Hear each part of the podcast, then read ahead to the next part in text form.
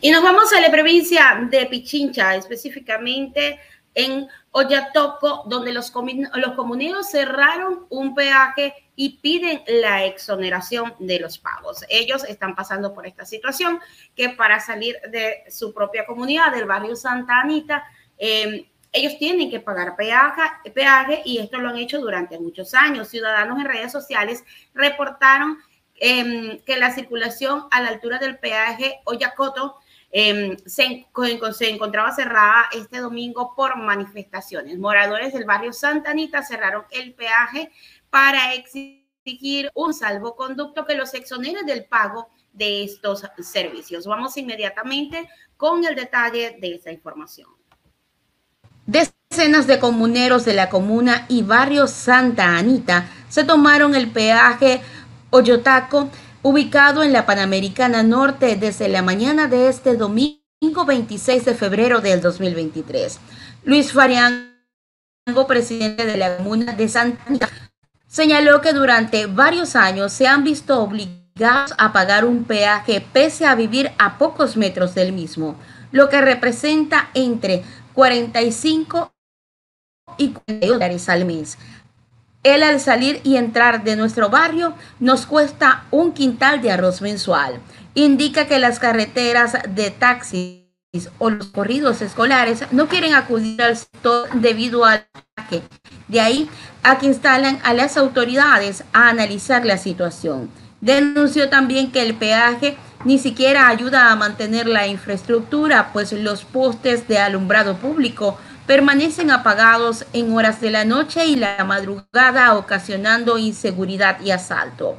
Asimismo, rechazó la falta de mantenimiento vial, pues hay huecos profundos en las aceras, desde que corren peligro los niños que salen en las mañanas a las instituciones educativas. De hecho, ya falleció un niño.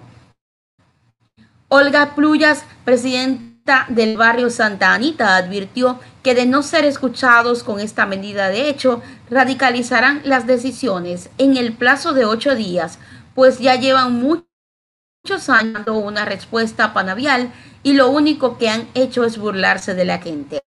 Dirigentes mencionaron que no han exonerado el pago del pasaje y deberán mover el peaje del lugar.